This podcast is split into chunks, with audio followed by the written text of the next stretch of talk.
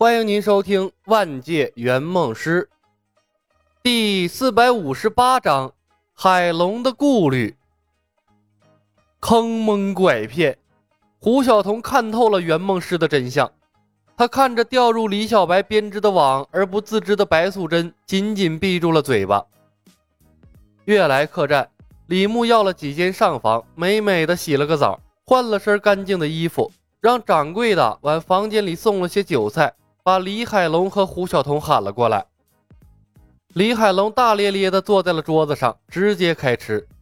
胡晓彤则显得有些拘谨，怯怯地对着李牧点了点头，先叫了声大哥，又叫了声二哥。小彤，别客气，该吃吃，该喝喝，一切都很顺利啊。李牧笑着招呼胡晓彤入座。咱们是兄妹，又不是仇人，你那么紧张干什么？相信哥哥。我们一定会帮助你圆满实现人生梦想的。胡晓彤哀怨地看向了李海龙，咕哝道：“我现在只想静静，不想提梦想。”李海龙头也不抬：“此房间为绝对封印，隔绝一切窃听视线。若有生物偷听我们谈话，则该生物头顶生疮，脚下流脓，终生不愈。”胡晓彤猛地哆嗦了一下。伸手拿过了酒壶，陪着笑脸给李海龙面前的酒杯斟上了美酒。二哥，别光吃菜，喝酒啊！神队友啊！李牧忍不住赞了一声，也坐了下来。李海龙和冯公子是两种不同的风格。冯公子虽然会打配合，但太过被动，很多事情啊需要他带着做。李海龙根本就是个浑然天成的圆梦师，见缝插针，主动出击。唯一的缺点就是太过于天马行空和主动了。若他能收敛一些，靠自己转正，估计也没问题。当然了，还有一种可能是太浪了，把自己浪没了。毕竟啊，不是每一个技能都像大锤法罗一样跟他那么契合的。至于李牧呢，不适合大锤法罗这个被动技能。一路走来啊，他画的饼太多，但凡有一个实现的。都可能会为他以后的职业生涯带去无数的灾难。胡晓彤的梦想是为新白的三个主角重塑人格，但几个主角的人格还没改变，他的人格先给塑造成型了。傲娇的白领精英像是变了个人，殷勤的给李牧也斟上了酒，才坐回了自己的位置。李牧笑着看了他一眼：“小彤，都是一家人，别那么客气。”胡晓彤挤出了一个比哭还难看的笑容。小妹伺候大哥二哥是应该的，毕竟妹妹的终身大事还掌握在两位哥哥的手上呢。他转向李海龙，给自己也倒上了一杯酒，一饮而尽，呛得咳嗽了几声。二哥，小妹知错了，求求你把我的婚姻大事取消了吧！三头六臂的妖魔，小妹真的承受不起啊！李海龙看了他一眼，促狭的说道。呃，是因为不对称吗？胡晓彤的笑容当时就僵在了脸上。李牧瞪了一眼李海龙，说道：“小彤，别放在心上，他逗你的。世界上哪有那么多三头六臂的妖怪？西湖里的鱼都飞起来了，天上的乌鸦都给他送钱了。”胡晓彤红着眼圈，委屈的瘪嘴。已经发生这么多怪事了，再发生一件也没什么大不了的。那就学好法术啊，改变自己的命运。”李牧笑道。“伯虎只是说你未来的夫君身高八丈，三头六臂，会脚踏七彩祥云来娶你。设定那么笼统，其中有很多操作余地。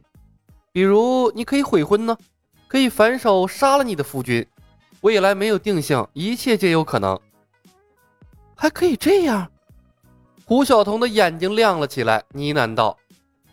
只要足够强大，没有人能左右你的命运。”李牧微笑着鼓励道。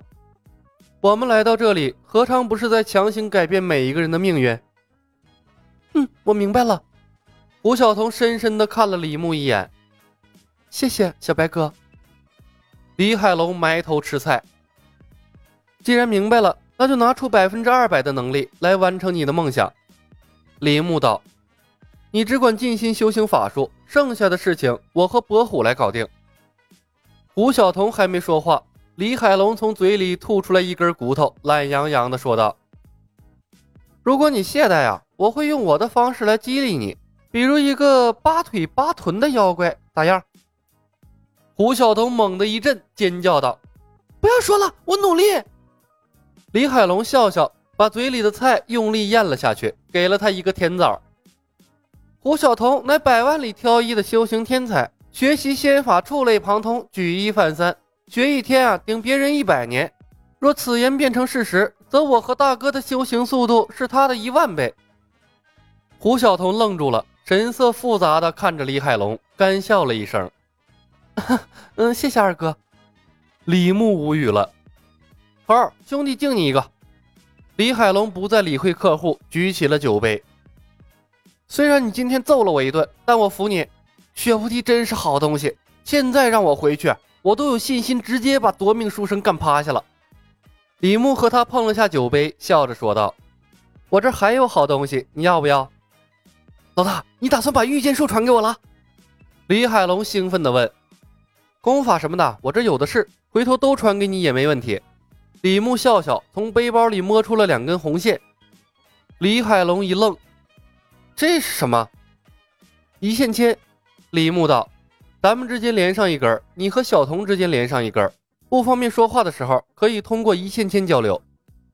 阿奴的一线牵，胡晓彤愕然。